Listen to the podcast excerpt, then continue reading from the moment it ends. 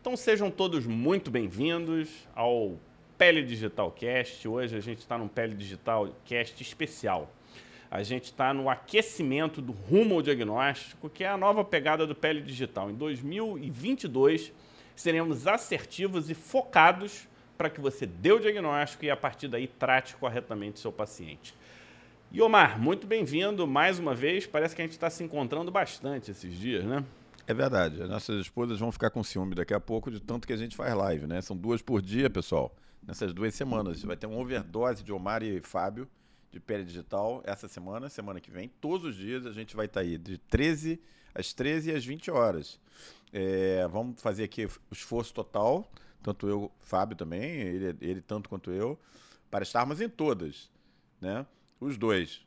Vamos ver, tem muita novidade aí, a gente está muito animado com esse projeto do Rumo ao Diagnóstico. O, Am é o Amilcar daqui, tá você conheceu o Amilcar, né? Ele já falou, ele quer saber a ação dos carapanãs. Você conhece esse termo, carapanã? Não, não conheço. Então é, é como é dito aqui na região norte, né? O mosquito é, é carapanã. Inclusive, quando tem aquele visitante que vai, conversa contigo e rapidamente vaza depois do jantar, é, a gente diz Carapanã encheu, voou. Então, é assim que é dito na, na região. A Prígio já está na área. Se vocês tiverem uns nomes regionais de como os mosquitos são chamados em cada um desses locais, é interessante, né? Porque às vezes a Vai gente postando tem... aí pra gente. É. E Cunhamporanga. Cunhamporanga tem a ver com o Festival de Parintins. Hoje a live não vai ser sobre é, aspectos regionais. Vai ser uma live bem interessante. E eu tenho certeza, Omar, o que a gente vai falar aqui é novidade para muitos.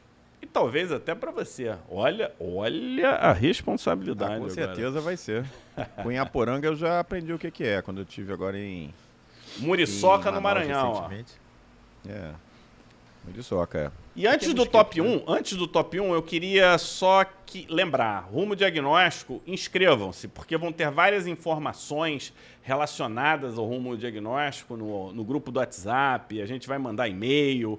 Então é importante vocês estarem inscritos para não perder um lance. Não percam um lance, porque afinal de contas, quem perde lance na dermatologia perde o diagnóstico. Isso não pode acontecer, Omar. Verdade. Hoje de manhã nós fizemos uma live bem interessante com as perguntas chaves no diagnóstico. Espero que vocês tenham visto. É, foi bem legal. E hoje, nessa terça-feira, que é o clássico do Pele Digital, a gente vai fazer essa correlação que está todo mundo curioso. Por isso que a gente já tem mais de 100 pessoas online, mesmo nesse horário cedo, né? Que vai ser vírus Epstein-Barr com prurido, com reação picada de inseto. Será que o Fábio consegue fazer essa reação, essa relação? Isso que a gente vai ver. Daqui a pouco a gente vai começar a ver com ele, destrinchar esse assunto. Até lá, fazer o nosso merchanzinho, né? Qual é? Essa semana toda, de segunda a sexta e semana que vem. Opa. Calma aí que o. Perdi o teu áudio aqui no, no Instagram. Caiu, meu. Caiu o Instagram. Calma aí que eu vou botar. Ah, voltou, voltou. Voltou. Então vamos embora. Então vamos lá. Sem enrolação. Bora, bora ao ponto. Bora Sem enrolação. Bora. Então tá bom, mas ó, duas semanas de atividade todas as 13 e 20 horas. Essa é a próxima, tá? Bom, é, hoje o tema é Epstein-Barr e a relação com picada de inseto com prurigo. Nós vamos tentar aprender é, um pouco isso. Então a primeira pergunta hoje, o top 5 de hoje, para o Fábio é, Fábio está na Berlinda hoje, é como é que começou esse interesse dele em Epstein-Barr é, e com reação à picada de inseto. Existe essa relação? Entre vírus Epstein-Barr, picada de inseto. Como que você foi se meter nisso, Fábio? Porque você é um dermatologista, você faz aí laser, você faz aí tratamento corporal, mas ele é um cara multifacetado, muito interessado. E ele vai nos explicar essa relação aparentemente insólita entre vírus Epstein-Barr e prurigo e reação picada de inseto. Vai lá, manda aí. Olha, eu, eu vou começar e, e, tenho certeza que num primeiro momento vai parecer que eu estou me afastando da pergunta. Tenham paciência. Tudo começou, Mari, em 2005. É, né, final de 2005, outubro de 2005, eu tive a missão de ir para o hospital de câncer daqui. É, nesse hospital de câncer eu ajudei a implementar algumas coisas relacionadas à dermatologia. E na época eu fui recebido pelo diretor, então o diretor João Baldino, ele já é falecido, né? é, memórias um, um grande profissional aqui da região. E ele falou que bom que chegou um dermatologista. Alguém vai desvendar essas coceiras misteriosas das minhas pacientes. Aí eu fiquei curioso, né? Porque geralmente radio, radioterapeuta é um pouco independente, ele não chama a gente para ver radiodermite, eles resolvem, eles fazem lá do, do jeito deles e eles vão tocando, né? E o que, que foi acontecendo? Durante os meus atendimentos, entre um baso celular e outro, entre um carcinoma espinocelular e outro, chegava uma mulher com um quadro pruriginoso que acometia em 100% dos casos pernas. Eram mulheres em tratamento para câncer de colo de útero. E esse câncer de colo de útero estava sendo tratado, estágio 2B, geralmente, com radioterapia. Algumas até faziam químio, mas a grande maioria era tratamento exclusivo de radioterapia. E esse prurido, esse quadro pruriginoso, começava quando? Depois da rádio, mais ou menos uma, duas semanas, em média. Uns um pouquinho mais, outros um pouquinho mais rápido. No exame dermatológico, o que, que eu via? Praticamente eu via pápulas. Essas pápulas podiam ser pápulas com seropápulas, podiam ser pápulas só pápula mesmo, podiam ser pápulas urticadas, podiam ser pápulos pápulo crostosas, algumas lesões escoriadas, e tudo isso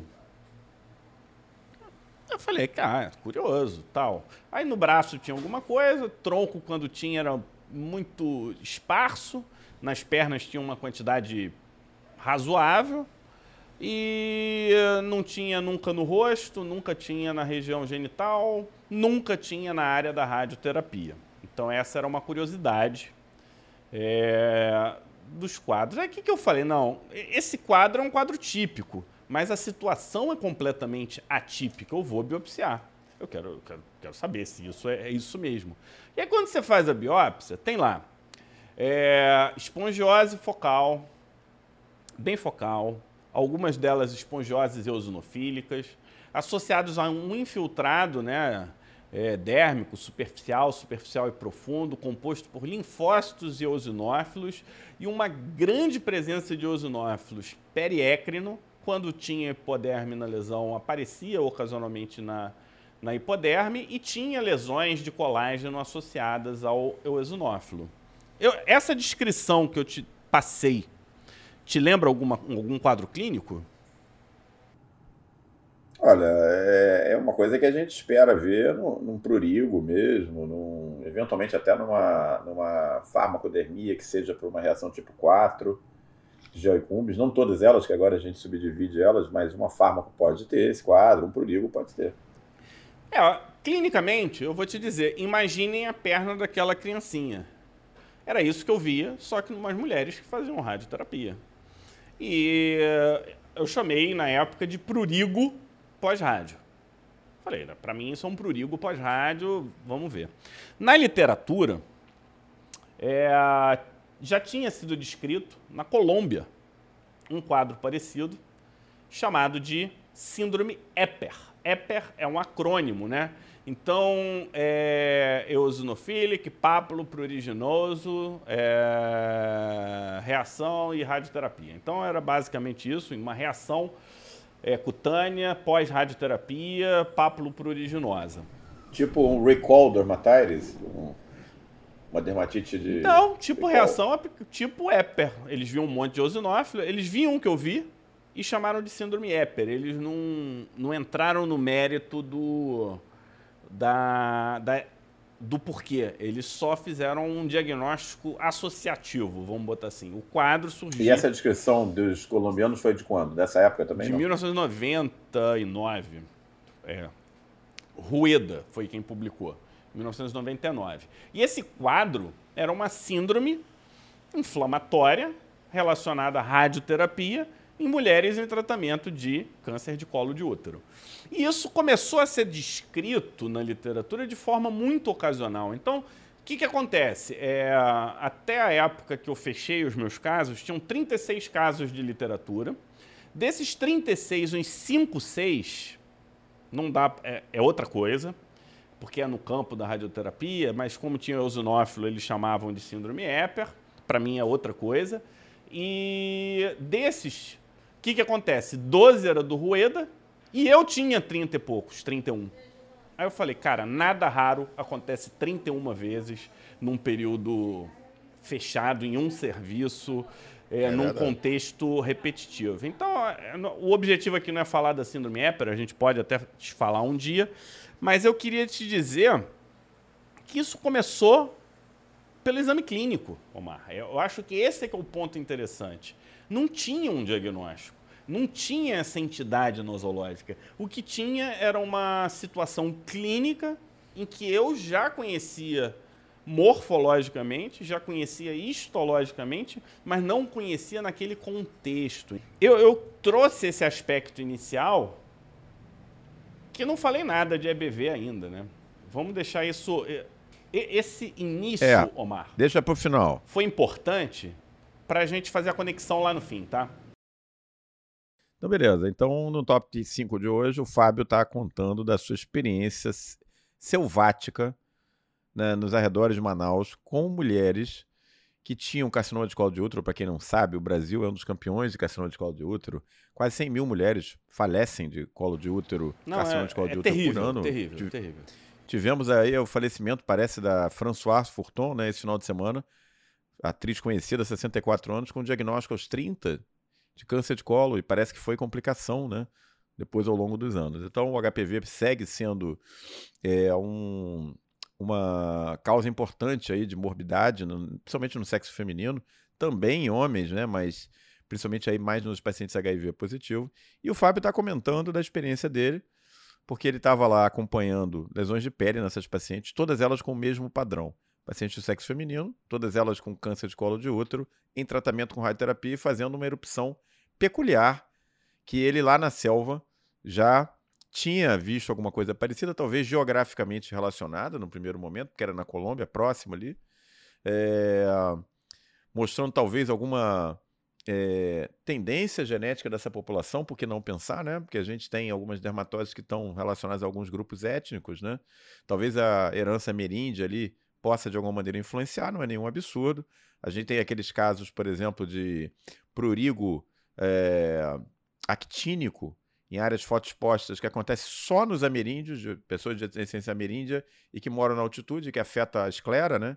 Fica com a esclera escura.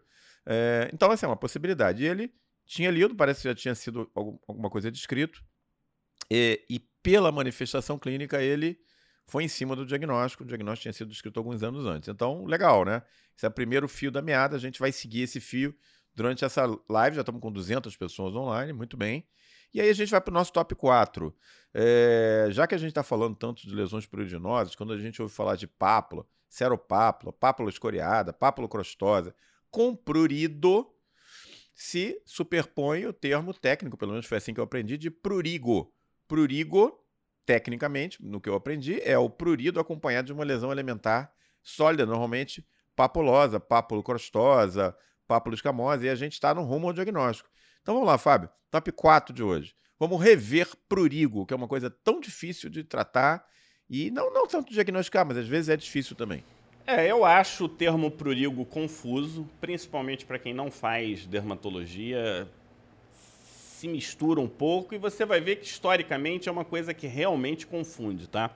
Só para lembrar, prurigo é um substantivo latim que significa coceira, que vem de prurio ou prurire, que é o verbo coçar. Então, é, é basicamente pegamos emprestado e está valendo.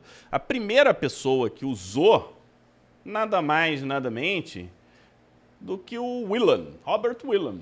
Só foi ele. Então, ele foi quem consagrou o termo na dermatologia. Condições dermatológicas pruriginosas, ele usava, então, ele adjetivava com o prurigo. E aí tem termos clássicos, né? Prurigo mitis, prurigo formicans, prurigo semilis, que hoje eu acho que nem tem assim um. Prurigo ferox, prurigo ferox. É, o ferox tem, não. Tem vários aí, né? Não foi ele, esses é. três foi, foi ele, né? Ah, esse foi ele. Esse ah, tá foi bom. ele. O Ilan, para quem não caiu a ficha, é o pai da dermatologia inglesa. Os ingleses defendem com unhas e dentes que ele é o pai da dermatologia como um todo. Mas na verdade a gente sabe que não é, né? Um pouquinho antes dele, teve lá o pessoal da escola austríaca, francesa. A gente já falou sobre isso em lives anteriores. A gente podia fazer depois uma live só sobre história da dermatologia, que ia ser bem legal. Mas enfim, é um dos caras precursores. Em língua inglesa, ele é um precursor, né? E o prurigo tá lá, né? Em inglês é prurigus também, né? Não é muito diferente do que a gente fala em português. Mas beleza, vamos embora. É, e aí o que, que aconteceu? O prurigo acabou virando um adjetivo comum. Um adjetivo comum. Coçava era prurigo alguma coisa. Aí, meu amigo, se você for atrás do número de vezes que prurigo alguma coisa aconteceu, é, é, imensa. E aí, então o que, que aconteceu? O quadro dermatológico que coçava virava um prurigo, e aí quando tinha uma condição, adjetivava-se é, o, o, prurigo. Então, prurigo e emales, está associado ao inverno, pele seca. Na época fazia sentido esse tipo de classificação. Prurigo senilis, então é o prurigo que está associado a pessoas mais velhas. Eu acho que durante muito tempo, até recentemente, até meados do século XX, utilizava-se bastante o termo prurigo, assim, de forma intercambiada tal. Só que exagerado, sabe, Omar? Começou a exagerar, a Europa começou a usar de um jeito, os Estados Unidos tentou usar de outro jeito e virou um saco de gatos. Nesse momento, alguns tentaram organizar, né? Tentaram organizar. E que que botar ordem no galinheiro. Exatamente. Qual que foi o ponto consensual nessa história? A presença do prurido. Então, assim, prurigo, já vou é uma síndrome dermatológica, não é um diagnóstico, é uma síndrome que precisa ser pruriginosa associada a lesões sólidas, na grande maioria das vezes, sólida ou mista, mas na, vamos botar lesões sólidas que são pápulas ou nódulos superficiais. Então, se você tem um quadro que coça com pápula e ou nódulo superficial, você está diante de um quadro classificável como prurigo. Você já pode fechar. Eles começaram a evoluir um pouquinho mais, né? porque alguns começaram a questionar. Você não deveria usar o termo prurigo quando a etiologia fosse clara. E deixar o prurigo para os casos em que você não tem etiologia. Tá bom, começa a fazer um sentido. E aí fizeram a divisão em prurigo agudo, subagudo e crônico. Quando botaram prurigo agudo, Basicamente, eles incluíram reação à picada de inseto. É basicamente reação à picada de inseto. Um ou outro quadro, muito raramente de fármaco, pode parecer um prurigo, mas hoje, até que prove o contrário, ou é reação à picada de inseto, ou é um quadro agudo que parece reação à picada de inseto e a gente não consegue é, dizer, e, né? E faz sentido dentro da descrição de lesão, né? Porque é uma lesão sólida, né? Normalmente você vai ver uma lesão ponfosa, não papulosa, né? Na, lá na, na, na, letra da lei, a lesão não é papulosa, tá? Lesão da, da picada de inseto é uma lesão ponfosa ou eritema edematosa, mas ela é sólida. Então, se coça é sólida, ok, você usar o termo prurigo, beleza. Segue aí. E quem foi que primeiro usou o termo líquen urticado? Foi o filho do Willam, o Bates, Bates. Então, Bates, ele começa a usar, né, é, líquen urticado, aí na Alemanha, deixa eu colar aqui, Ebra. Ebra na Alemanha fala urticária papulosa. E aí, para quem não ligou, a urticária papulosa é a versão americana do prurigo agudo dos europeus. E os franceses usaram o termo estrófilo. O prurigo estrófilo. E quando o prurigo estrófilo era mais suave, eles chamavam de prurigo mitz. Então era uma forma mitigada, vamos botar assim, do prurigo estrófilo. Então, Aí vem o prurigo estrófilo que nós brasileiros abraçamos. A gente não usa muito urticária papulosa. A gente usa não, muito fala estrófilo mesmo. prurigo estrófilo. Só que quando a gente esquece é. da urticária papulosa, a gente deixa de diagnosticar, sabe o quê? Quadros de escabiose que fazem reação aguda. Porque a gente não faz associação. E aí quando você vai em causas de, causas de prurigo estrófilo é inseto. E inseto acaba entrando os aracnídeos que acabam entrando aí, porque médico é. não é é, é, não são exatamente insetos, são artrópodes, mas é. vai lá. Para médico, sentido mais amplo, tá bom. Para médico é, é, funciona assim. São os bichinhos que picam a pele de fora para dentro e aí você, opa, começa a entender. É, e aí, só para. E os outros prurigos? Então, Tomazoli. Tomazoli vem do prurigo temporâneo de Tomazoli, que foi quem descreveu a seropápula, que, ou seja, é, é uma, é uma microvesícula em cima da pápula. Isso é basicamente diagnóstico, né, Omar? Você viu seropápula, você sabe que alguma coisa picou, é reação de hipersensibilidade no ponto de entrada da probóscide ou de qual, qual que seja o, o, o nome Exatamente. da boca do bicho, ali faz uma vesícula. Então, esse é um ponto Então, a gente está aqui na, no, no, rumo diagnóstico, fiquem ligados na pápula pruriginosa, que tem uma pequena, mínima, às vezes, vesícula superposta na superfície dela. Que histologicamente é o quê? A, a, o, a espongiose focal, que eu descrevi lá atrás do meu, dos pacientes. Então, esse é um ponto interessante. E, poxa, Fábio, você achou espongiose focal? Achei, porque eu escolhi a lesão certa para biopsiar. Porque se eu não biopsiar a lesão certa, você não vai achar esse tipo de alteração. Então, é, são coisas que, putz, legal, né? Eu sei escolher a lesão, eu sei como biopsiar. O que, que a gente está falando aqui, né? Entender de semiologia ajuda a direcionar ao o quê? A tua biópsia. Como você vai vai, vai... E fazer a biópsia certa, fugindo um pouquinho aqui do, do tema, né? É no local certo, no momento certo, é fundamental. Você acha isso importante, Fábio? Escolher bem a lesão? Não tenho a menor sombra de dúvida. E para quem Se acha... você pegar uma úlcera enorme e sair biopsiando no meio, você não vai achar nada. Não vai nunca achar nada. Entendeu? Você tem que ter o, a experiência para escolher a lesão certa. A escolha, a escolha da lesão, do local da lesão, é fundamental. O Mancenise borderline tem local certo para ser biopsiado. O local da lesão, o local de qual lesão, né? Então você tem que escolher o local lesão, da lesão exatamente. e qual lesão você vai escolher. Então só para dizer... Você aumenta muito a chance de diagnóstico. Mas vai lá. Aí tem uma versão que é o prurigo de Ebra, que é uma versão super intensa, super aguda, associada à desnutrição. Guarda essa informação. E... Cadê? Eu não... E aí tem o prurigo subagudo, que era para estar tá aqui escrito na minha cola, mas não está. O prurigo subagudo é uma entidade que as pessoas não reconhecem de forma uniforme. Parece que acomete mais mulher, tem uma evolução de semanas a meses, tende a poupar pele volar e está mais associado à atopia e mais associado a doenças psiquiátricas. Você que trabalha muito com dermatite atópica, você vê prurigo nos seus pacientes?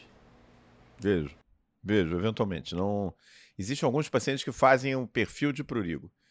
Inclusive o que era chamado antigamente de prurido feroz ou ferox, mas não é a maioria. Então esse existe, talvez sim. enquadre nesse contexto aí de prurigo subagudo. Eu confesso que eu tenho uma dificuldade de entender essa entidade clínica. E prurigo crônico, amigo, é outra história, é outra vida, é outra live. É só para lembrar que existem os prurigos crônicos e quem acompanhou nossa live da manhã, a gente disse qual é a pergunta mais importante se você tiver que escolher uma. E a pergunta mais importante se você tiver que escolher uma é quando começou, porque o quando começou aqui vai permitir que você classifique os seus quadros de prurigo.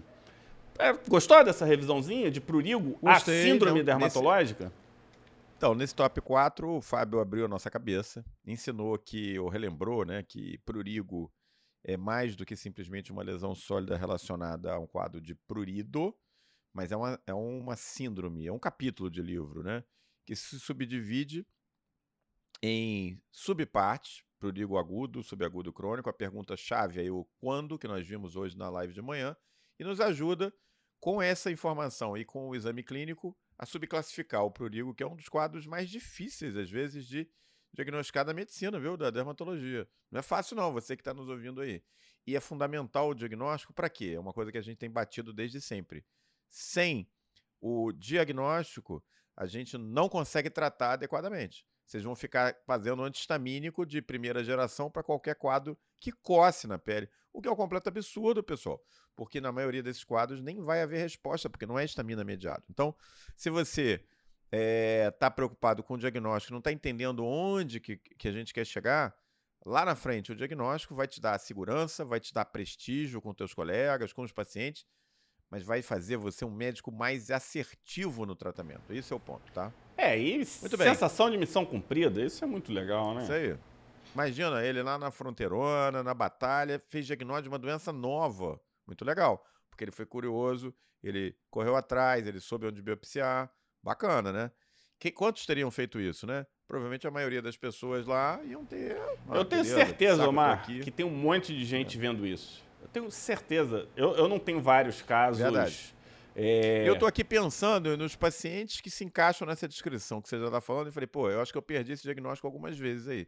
Vocês devem estar com essa sensaçãozinha Deixa, eu, deixa eu dar um recado no... pro pessoal. Eu não tenho controle sobre o som do Instagram. não tenho. A gente não consegue ajustar. Tem a ver com velocidade de internet, pessoal. É, infelizmente, essa é a limitação do Insta. Fábio tem que pagar, tem que parar. Ele fica botando é, a internet dele, ele fica pagando no cartão de crédito, mas esse cara tá com o cartão de crédito estourado. Então, ele não consegue pagar a internet. Aí fica esse, esse negócio aí, entendeu, pessoal? Mas vamos lá, vamos em frente. Nosso top 3 de hoje, então a gente já reviu o Rigo, a gente já conversou sobre a experiência na selva do Fábio. E aí, eu queria saber o seguinte: afinal de contas, prurigo agudo, aquele que tem aceropápulo, aquele que coça pra caramba, ele é sinônimo de reação de hipersensibilidade à picada de inseto ou é diferente? Conta aí, Fábio. O, esse eu acho que é um conceito interessante, né? Reação à picada de inseto é uma coisa. Prurigo estrófilo, secundário à picada do inseto, é outra coisa e eu vou explicar um pouquinho. Então, como é que funciona a reação de hiper... É uma reação de hipersensibilidade, Omar. Você que é da alergia. Então, a gente está falando aqui, reação... Vamos ver... Não, classicamente tipo um mesmo e só que eu tive que estudar um pouquinho mais sobre isso e a gente vai trazer algumas coisas interessantes. Tem alguns estágios que tem aquele estágio clássico de sensibilização. Se você, você nunca vai ter uma reação de hipersensibilidade no primeiro contato, aí você tem a reação tardia, que é aquela que surge é, após 24 horas. Eu estou colando aqui porque eu não tenho tudo. Tem o estágio 3, que é entre o 2 e 4. O estágio 4 é aquela imediata, que aparece logo após a picada e dura 24 horas. E tem as pessoas que não desenvolvem lesão, que são as pessoas tolerantes. Então, em resumo, a picada que induz e não causa lesão porque está na fase de sensibilização. As lesões que vão surgir 24 horas são as lesões tardias. Tem quadros intermediários e tem as lesões agudas. As lesões agudas, o Omar já adiantou, é reação é, do tipo 1. Normalmente, Omar, são lesões entre 2 e 10 milímetros. Né? É, quem, quem que causa isso? A saliva foi, é, é a principal suspeita, na verdade, hoje a gente sabe que é saliva. Mas você sabe como é que foi o trabalho que descobriu que era saliva? Eles pegavam os, mos os mosquitinhos e cortavam o, o ducto salivar. E aí e botavam os braços né, nos mosquitos operados e quando era mosquito operado, não tinha reação. Então, assim começou o estudo e a documentação. Esse eu acho que foi um trabalho publicado na Nature. Trabalho pequenininho, foi, foi bastante interessante, né? Então, deixa eu pegar aqui.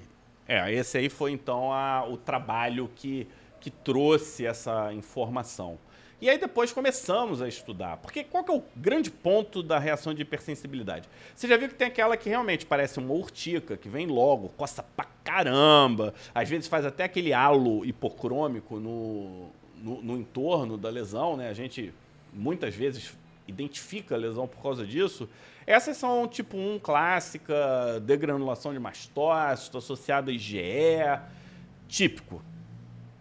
Só que você já viu que aparecem umas que são mais a pápula mesmo, mais endurecida, dura mais. O cara, o cara chegou. Menos ponfosa, né? É, e ele chegou de, sei lá, tem três dias que ele chegou de não sei da onde, e as lesões estão lá, duram mais é, consistentes mesmo. O que, que eles viram, Aí, né? Com certeza não é reação tipo 1 mais, né? Essa não é uma reação tipo 1, ainda é uma reação de hipersensibilidade. É uma reação de hipersensibilidade que está associada à produção de IgG1, IgG2, não, IgG2 não, IgG1 e IgG4. E no fim eles concluíram que é uma reação de hipersensibilidade do tipo 4. Uma reação de hipersensibilidade do tipo 4 não relacionada à estamina, que está relacionada a receptores nociceptivos e relacionada a leucotrieno. Então, é possível que numa reação a picada de hipersensibilidade, a picada de, de mosquito, por exemplo, você não tenha uma resposta tão boa de antihistamínico nas lesões de surgimento tardio. Então tá aí um ponto. É reação. A, ah, né? Então vamos ver. Quando foi que você teve? Ah, eu viajei no meio do mato. Ah, já tem cinco dias. É muito possível que o antihistamínico faça pouco efeito. E aí vai bater o quê? Vai bater insegurança no cara, porque ele vai tratar com o antihistamínico, não funcionou, ele vai começar a achar que não foi. Sabe uma situação muito comum disso, que eu vejo pra caramba? Micuim, né? É ninfa de carrapato. Ninfa de carrapato não faz tanto reação de hipersensibilidade 1, ele faz mais reação de hipersensibilidade 4. Esse você já não tem é uma resposta tão interessante. Eu estou falando aqui de, de, experiência de olho, né? Não, não, é, essa informação não é uma informação é, depurada da literatura, nada disso não. Tá bom. Deixa eu ver se tem, não, deixa eu ver se tem alguma coisa mais interessante nesse. O pessoal tá achando bastante interessante aqui, todo mundo elogiando. Não, e é basicamente isso, então. O, é, Omar, você tem uma, uma reação então, de hipersensibilidade só, mista aí, né? Então esse é que é o ponto. Então, onde que eu acho que a gente pode complementar que é de interesse para todo mundo que está aqui. O que, que o Fábio está dizendo na prática, traduzindo aí no dermatologês bem ao ponto? Que, dependendo da pergunta do quando, né, do timing e do exame clínico direto, com uma lesão mais ponfosa e uma, uma lesão mais de curta duração, você pode ficar confiante e usar o antihistamínico com bom resultado. Se, no entanto, o quando for mais tempo do que poucas horas, falando aí de dois, três dias, e no exame clínico você não vê a lesão eritematodermatosa, ponfosa, no entanto, papulosa, talvez até um pouco infiltrada, provavelmente a abordagem não vai funcionar com antihistamínico e você vai ter que migrar para o corticoide. Essa na prática. E essa abordagem terapêutica, ela está diretamente ligada ao quê? Ao diagnóstico, ao reconhecimento da lesão elementar. O diagnóstico apropriado. E vejam bem que não é o diagnóstico da entidade, é tudo reação aplicada. A etiologia é a mesma, né? A etiologia é a mesma. Mas a, quando você vai e consegue ter essa abordagem mais a miúde, né? Você consegue, num simples exame clínico e com uma única pergunta nesse caso, uma só, duas talvez, né? Se você teve num local onde tinha um mosquito, quanto tempo faz e olhando a lesão. Você consegue ser muito mais assertivo e efetivo no tratamento, porque isso vai mudar o teu tratamento, esse é o ponto, entendeu? Então, é, dentro do que a gente tem conversado com vocês já desde ontem e vai conversar nas, nessas duas semanas, é, o foco de muitos médicos e do paciente, obviamente, é o tratamento. E é isso que a gente quer, porque a gente quer ser efetivo no tratamento e o paciente quer ficar bom. Mas o que a gente tem tentado explicar para vocês é que o diagnóstico é o ponto-chave. Porque com o diagnóstico bem feito, a gente vai conseguir dar mais tranquilidade ao paciente, explicar realmente o que está acontecendo, evitar os fatores desencadeantes, porque num caso como esse não é só tratar a picada, é você orientar o paciente com relação ao que, que ele tem que evitar. E é, profilaxia para próximas exposições, né? E ser mais assertivo no tratamento. Legal. Com duas perguntas e um exame bem focado. Essa é a ideia do rumo ao diagnóstico, que a gente vai estar tá treinando vocês no algoritmo para que vocês consigam melhorar a sua acurácia e chegar aos 95% o... de resultado, né? que, que a gente tem explicado para um vocês. Um comentário interessante lá. são as lesões equimóticas é que algumas salivas são diferentes de outras e, e, algumas salivas têm uma ação anticoagulante muito forte. Então você tem sim, você pode ter, dependendo do, do tipo de mosquito, do tipo de inseto, pode parecer inclusive petequia. Né? Você olha assim, você parece que o cara está cheio de petequia. Toda vez que você olhar uma petequia que tem halo hipocrômico, provavelmente não é uma peteca. Olha com calma lá que é uma reação à, à picada de mosquito, muitas vezes, né? Na grande maioria das vezes é mosquito mesmo. Ah, e o, o Fábio, e o pessoal tá. Essa live tá bombando, 234 pessoas, mantendo a média, show de bola. Todo mundo aqui já tá pegando a ideia de que diagnóstico é a chave, né? E aí a gente vai, em homenagem a vocês, não vamos deixar a peteca cair, porque tem muita coisa legal aí para chegar. Nós vamos pro top 2 de hoje. Mas antes, a gente vai fazer um pouquinho do merchan nosso aqui, porque, né, afinal faz parte. Nós estamos no rumo ao diagnóstico.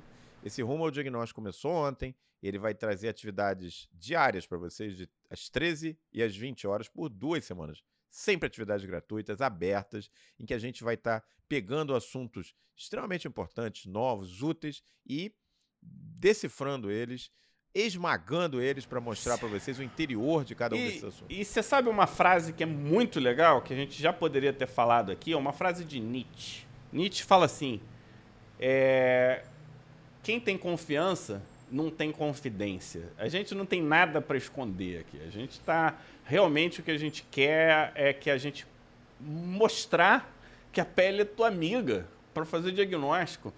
É, pensa, Omar, é só olhar. Ah, é só olhar. É só olhar. Tudo bem, você tem toda uma linha de raciocínio atrás do olhar. Mas uma vez isso construído na tua mente, é só olhar. É, é, é, mágico você olhar aqueles grandes professores olhando um caso assim. Eu lembro de uma situação fantástica. Eu, eu era R1, é, e aí tinha um paciente com uma investigação absurda, é, era uma síndrome desabsortiva, né? Aí o. Aí entra o gripe para ver alguma coisa e fala, putz, um caso de lepra de Lúcio e vocês não chamam a gente? Aí vai, como assim, lepra? Ninguém sabia. O cara estava tão infiltrado, estava tão homogeneamente infiltrado, que pra gente era normal. Mas pro olho treinado aquilo foi, putz, Aí a gente falou, caraca, que mico que a gente pagou aqui, né? Aí foi lá rapidinho, é. rasparam, fizemos aquela investigação absurda, virou diagnóstico de segundos. É, é uma coisa assim impressionante. É isso aí. Para quem não conhece. Isso é viável, isso. É viável. Essa história é viável. que o Fábio está contando, ela acontece. Acontece com a vida de qualquer, não qualquer, mas a maioria dos dermatologistas treinados que tem, isso acontece. É, e a nossa mensagem é para você, dermato, mas para você, médico, você, programa de saúde da família, clínico, pediatra, que quer melhorar a sua assertiva diagnóstica, que está fazendo outras especialidades afins, como alergia, como, enfim, uh, especialidades clínicas principalmente. Como você pode melhorar o seu diagnóstico aqui junto com a gente, porque vocês vão aprender como que isso é feito, né? E aí vamos seguir, né? É, o que eu queria saber é o seguinte: a gente está no nosso top 2 de hoje, a gente está falando bastante sobre reação à picada de inseto. Lembrando que o Epstein-Barr vai aparecer aí, mas ele vai aparecer daqui a pouco no top 1, tá? Mas a gente já tem um tempinho, eu vou espremer um pouquinho o Fábio mais aí. Fábio, é, tem situações em que a gente pode dizer, eu acho, que a reação, a reação à picada de inseto é exagerada. Ela está além do limite do aceitável. Né? É, talvez a gente veja isso em algumas situações peculiares. Né? Eu tenho visto isso muito, né? No paciente HIV positivo, por exemplo, mas com certeza você deve ter experiência para trazer isso em outras situações. Não é só no HIV. Quando é que essa reação à picada de inseto ela já passa a ultrapassar o razoável? Quando, quais são os sinais clínicos que vão definir isso e qual é a, a, a consequência disso?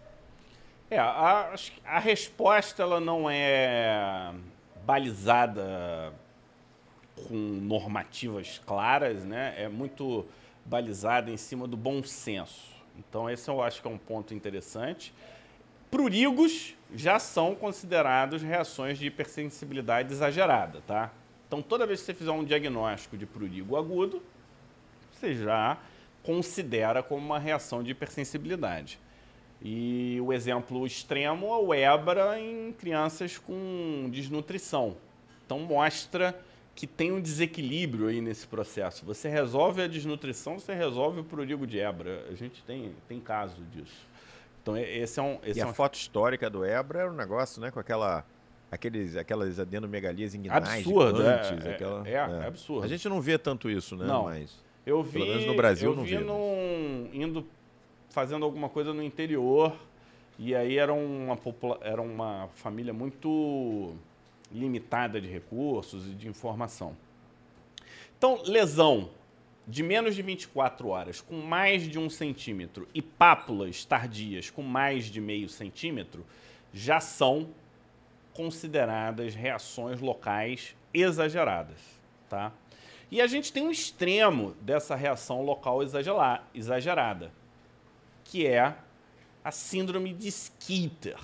Já ouviu falar?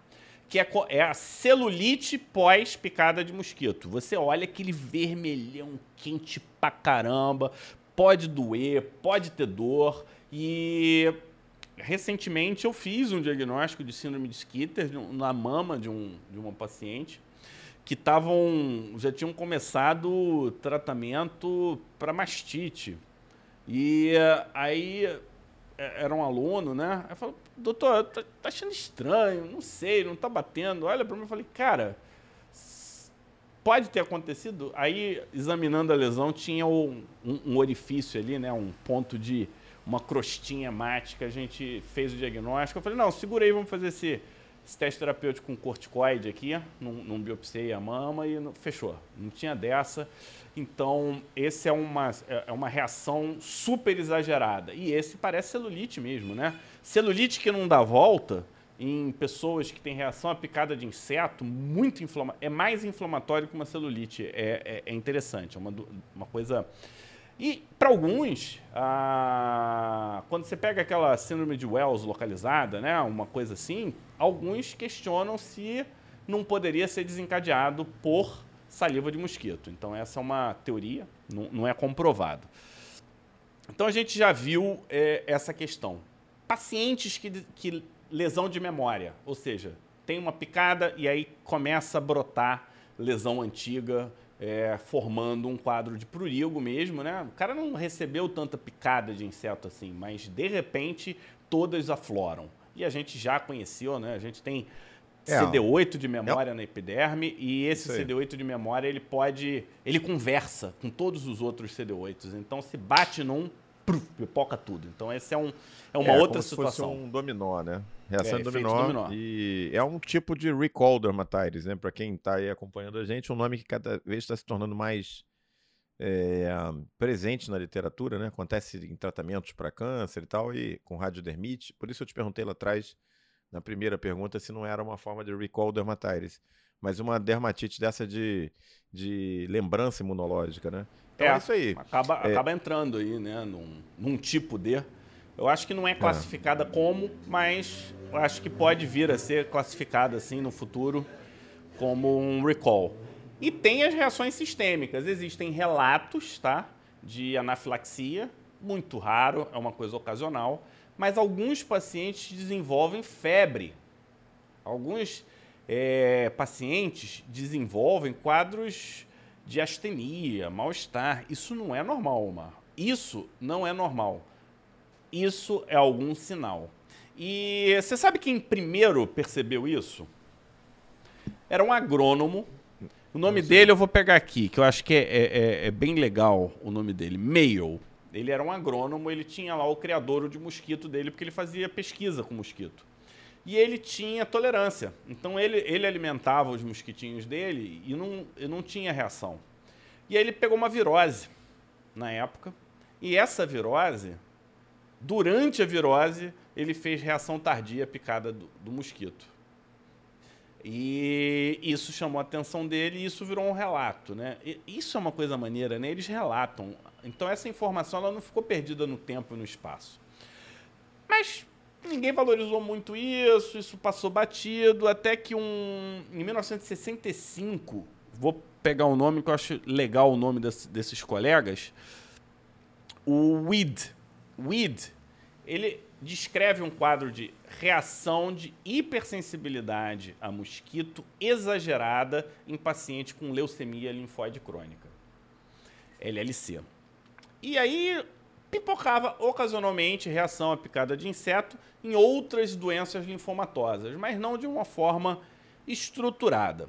E aí começa, Omar, uma, para mim, junto com o desenvolvimento do conhecimento do fogo selvagem, que também está relacionado à saliva do, do, de mosquito, e a gente sabe hoje que na verdade não é de um flebótomo, é, é, é a outra doença que tem assim um, um estudo étio e patogênico muito bem feito, muito estruturado, que vale a pena é, olhar. Isso são os japoneses que fizeram, né? Então, em 75, o que, que a gente viu? A gente vai falar disso já já, porque eu quero dar outros exemplos. 87 em Colebunders, quem, quem estuda erupções papilo-pruriginosas conhece o nome Colebunders, que foi quem primeiro descreveu a erupção pápulo-pruriginosa do HIV, que hoje nós chamamos de prurigo do HIV.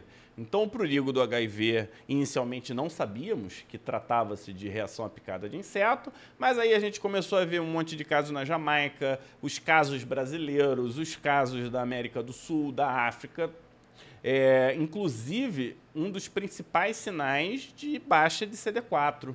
Né? Então, mostrando essa relação entre saliva, reação de hipersensibilidade e. Pronto. E, esse é que é, o, é a grande questão, né? A reação à picada do mosquito sendo um revelador de doenças de base, né? É, e esse, quando revela, isso é muito interessante. E eu queria até é, lembrar que várias dessas doenças, leucemia linfóide crônica, por exemplo, é uma doença em que você tem uma desregulação imune bastante curiosa. Então você tem situações interessantes e tudo isso vão culminando para onde a gente vai chegar, que é o nosso top 1 de hoje. É isso aí, a gente está vendo um tour de força aí do Fábio, né? Trazendo para a gente um assunto complexo, né? Abordando aí prurigo, reação à picada de inseto ou de artrópode, é, na complexidade toda, mostrando que não é tudo a mesma coisa, que tem é, lesões mais agudas, mais ponfosas, que respondem melhor por serem uma reação tipo 1 ou antistamínico, reações mais crônicas vão responder de uma outra maneira, tem uma outra etiopatogenia. E aí a gente chega no nosso top 1 de hoje, porque a gente também já está chegando no final aqui do nosso tempo, né? No nosso top 1 de hoje é o seguinte, e o Epstein-Barr, né? Porque a gente promoveu essa a gente fez uma revisão sensacional, mas a gente quer saber, ô Fábio, qual que é a relação do prurigo, dessas lesões de hipersensibilidade, enfim, com o Epstein-Barr, porque até agora você não fez esse link. Olha, na verdade não tem nada a ver com, com EBV, era só para chamar mesmo a atenção do pessoal. Não, estou brincando. É, ó, a Sônia está falando para a gente publicar essas maravilhosas aulas por escrito. Ó, o homem que escreve é o Omar, eu sou o homem que fala, ele é o homem que escreve ele gosta de escrever, mas a gente pode sim, acho que a gente pode preparar os textos. Inclusive, esse material, Omar, se botar Fábio Francescone, tese, USP, vai achar lá porque é aberto, né? É, são as teses de doutorado estão lá e tá bem estruturado. Esse, o que eu estou contando aqui tá toda a referência, tá tudo. Então tá tem, e tem muito mais coisa do que isso aí. Então cadê o EBV? Então lembra do ID, né? 1965, leucemia linfóide crônica, reação exagerada picada de inseto. Em Suzuki, Suzuki, japonês, 1975, no ano que eu nasci, ele descreve uma criança de 14 anos com uma reação à picada de inseto exagerada, febre, esplenomegalia e pancitopenia. Morreu. 1985, né, Matsumoto, ele descreve é, Matsumoto descreve, descreve um quadro, né? Vou pegar, vou colar o quadro aqui, de necrópsia de uma criança que morreu, ele chamou de uma histiocitose, tinha reação à picada de inseto também. E Tomura, ele faz de novo, em 1990, um outro caso. Olha como é que vai, vai pulando, né? Pum, pum, bem longo. Pum. E aí ele associa reação exagerada à picada de inseto a, uma, a um linfoma de células NK infiltrado de pele. Então, que está que, que tá se desenhando aí? Está se desenhando um, uma situação, um contexto clínico muito interessante. Né? E esse contexto clínico ele vai se desenhando da seguinte forma.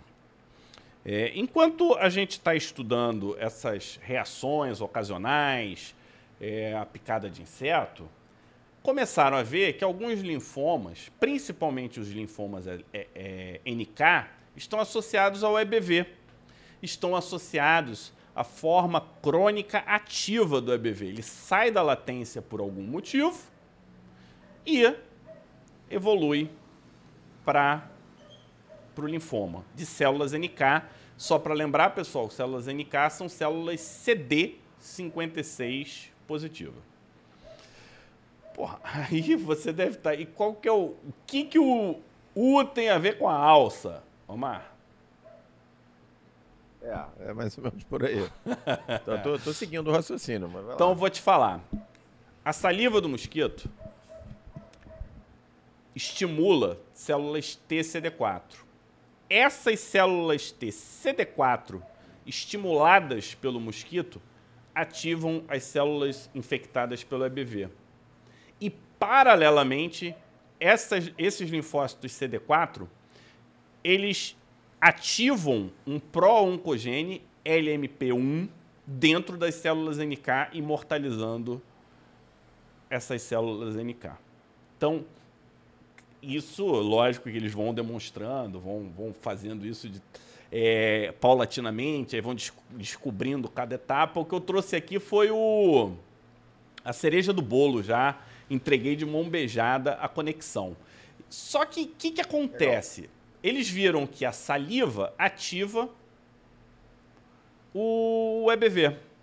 Aí vamos pegar uma doença que está aqui, aqui nossa, tem também um pouco no Japão, mas tem aqui, perto no Peru, é, principalmente Peru, né? O ultravioleta ativa o EBV na hidroa vacciniforme. Então a hidroa é, vacciniforme é uma doença associada ao EBV. E existe um espectro de hidroa vacciniforme. E as hidroas vacciniformes com manifestação sistêmica estão associadas à hipersensibilidade à picada de inseto. Então, o que, que tem? A gente tem, num extremo espectral, reação exagerada à picada de inseto. Você ainda não tem a doença. Você tem a hidroa vacciniforme é, com manifestações sistêmicas no meio, ativação é, EBV crônico ativo aqui e o linfoma leucemia de células NK EBV positivo, que foi incluso agora como um tipo, um subtipo de linfoma. A aula da Flávia lá no nosso simpósio de oncologia tá lá, ela fala. Então é NK EBV positivo, é um subtipo específico, é um subtipo de prognóstico ruim e essa é a conexão. E por que que eu me eu me interessei por isso? Porque o EBV ele é considerado um cofator é, de carcinogênese de colo de útero. E a gente tem aqui em Manaus entre 8% e 10% de presença de EBV no colo de útero das mulheres. Então eu falei, Olha cara, aí tal... o ciclo se fechando, né? Pra, pra talvez eu não consegui mostrar isso, não consegui demonstrar, mas eu ainda eu não consegui descartar. Então esse talvez seja o elo entre radioterapia. Agora, a própria radioterapia pode ativar também, né? Porque então poderia a radioterapia ativar o EBV ou a reação a picar ou o mosquito ativar o EBV ou não ter nada a ver e ser um parafenômeno. E esse parafenômeno inflamatório, parafenômeno imunológico que acontece fora da área da radioterapia tem um nome. O nome disso é efeito abscopal. Então, é, é assim que eu finalizo a live de hoje, mostrando como o exame clínico pode te trazer esse nível de complexidade etiopatogênica, conectando câncer, doenças infecciosas e imunologia que é o tripé do Pele Digital. Mas a gente entendeu que para a gente elaborar mais esse tripé, a gente quer que vocês acompanhem isso clinicamente, ou seja, façam essa conexão clínica para depois poder se aprofundar e, cara, beber da água da boa medicina, né? Porque tá, tá, tá, tá ouvindo o som? Tô ouvindo. Ah, tá é animado aqui em Manaus é, hoje. É carro de rua? carro de rua. Tá quase carro na casa, né? Porque ele quase entrou. É. Ó, a Carla Ramalho tá dizendo: repelente de inseto previne câncer. Carla, olha só, você não esperava por essa nessa aula. Marília tá dizendo que foi uma aula espetacular e foi mesmo, né? Então a gente Foi uma aula de muita é, força intelectual, né? Porque ela começou em estudo de campo, ela passou por oncologia, ela passou por Epstein-Barr, ela passou por muita imunologia, ela passou por muita clínica. É, a beleza disso tudo, gente, é que com a pergunta certa e com o exame certo, você pode entrar no trilho para fazer o diagnóstico. O diagnóstico não é feito por, a gente falou mais cedo hoje, por questões aleatórias, não é jogar dado, é juntar os dados que você tem para você acertar o diagnóstico. Então, é exatamente isso que a gente está prometendo para vocês nesse rumo diagnóstico. Se vocês gostaram, por favor, podem botar aí seus comentários agora. A gente, obviamente, fica feliz e satisfeito, né? E vocês vão ter muito mais disso nessa semana toda, é, na semana que vem, é, já se preparando para a chegada do grande lançamento do Pere Digital nesse início de 2022, rumo ao diagnóstico que vai nos levar ao Dermato Expert, o algoritmo do Pere Digital que vai te permitir a, a efetividade diagnóstica, a assertividade diagnóstica com algumas perguntas chaves que a gente está mostrando para vocês nessas lives, que, quais são elas, e com o exame clínico bem aplicado. Esperamos que vocês tenham gostado dessa live de hoje. Pelo jeito gostaram, né? Público cheio, se mantendo lá em cima em torno de 240 todo mundo aí é, fazendo seus comentários. Dizer para vocês que a gente está aí para vocês. Essa é a atividade clássica do Digital na terça-feira à noite, aquela que nunca deixa de acontecer, nem de bar, nem dia de eleição, nem dia de chuva de canivete, nem dia de é, pandemia de Ômicron. A gente está sempre aqui, né? Porque, como eu brinco, né? Você acerta o seu relógio nas terças-feiras à noite, 20 horas, através do nosso Digital nossa atividade de terça-feira que é imperdível. Fábio, você mais uma vez hoje mostrou toda a sua capacidade, realmente virou o jogo, chegou onde eu não imaginava, gostei muito, aprendi bastante, acho que todo mundo aqui aprendeu. Estamos vendo aqui pela, pela forma exacerbada e merecida, né? Que todo mundo está se manifestando. E o que que fica? Fica para amanhã o convite para vocês estarem conosco às 13 horas. Sabe qual o tema? mais um passo. Oi? Sabe qual o tema de amanhã? Não sei qual é o tema, qual que vai ser? O tema tá escrito aqui, a maior sacada do exame clínico. Vocês querem saber? Opa. Essa é imperdível, ó. Maria Cristina já botou. Maria Cristina, imperdível amanhã, às 13 horas. A maior sacada. E não é uma brincadeira com o Djokovic, que não vacinou e não conseguiu entrar no aberto de, da Austrália, não. A sacada aí é a sacada para o diagnóstico. Fique com a gente. Amanhã às 13 horas tem mais. Amanhã às 20 tem mais. Vocês vão se divertir, aprender um bocado com a gente com o padrão Pele Digital de qualidade, de leveza e de informação nessas duas semanas. Vem junto com a gente no rumo ao diagnóstico, porque vai ser show de bola. Fábio, saudações, nos vemos amanhã. Muito obrigado a todos e não garanto nada gravado. Estejam com a gente no ao vivo durante o aquecimento do rumo ao diagnóstico. Obrigado, Omar, por mais esse dia e até amanhã, uma hora da tarde. A grande sacada, às 13 horas.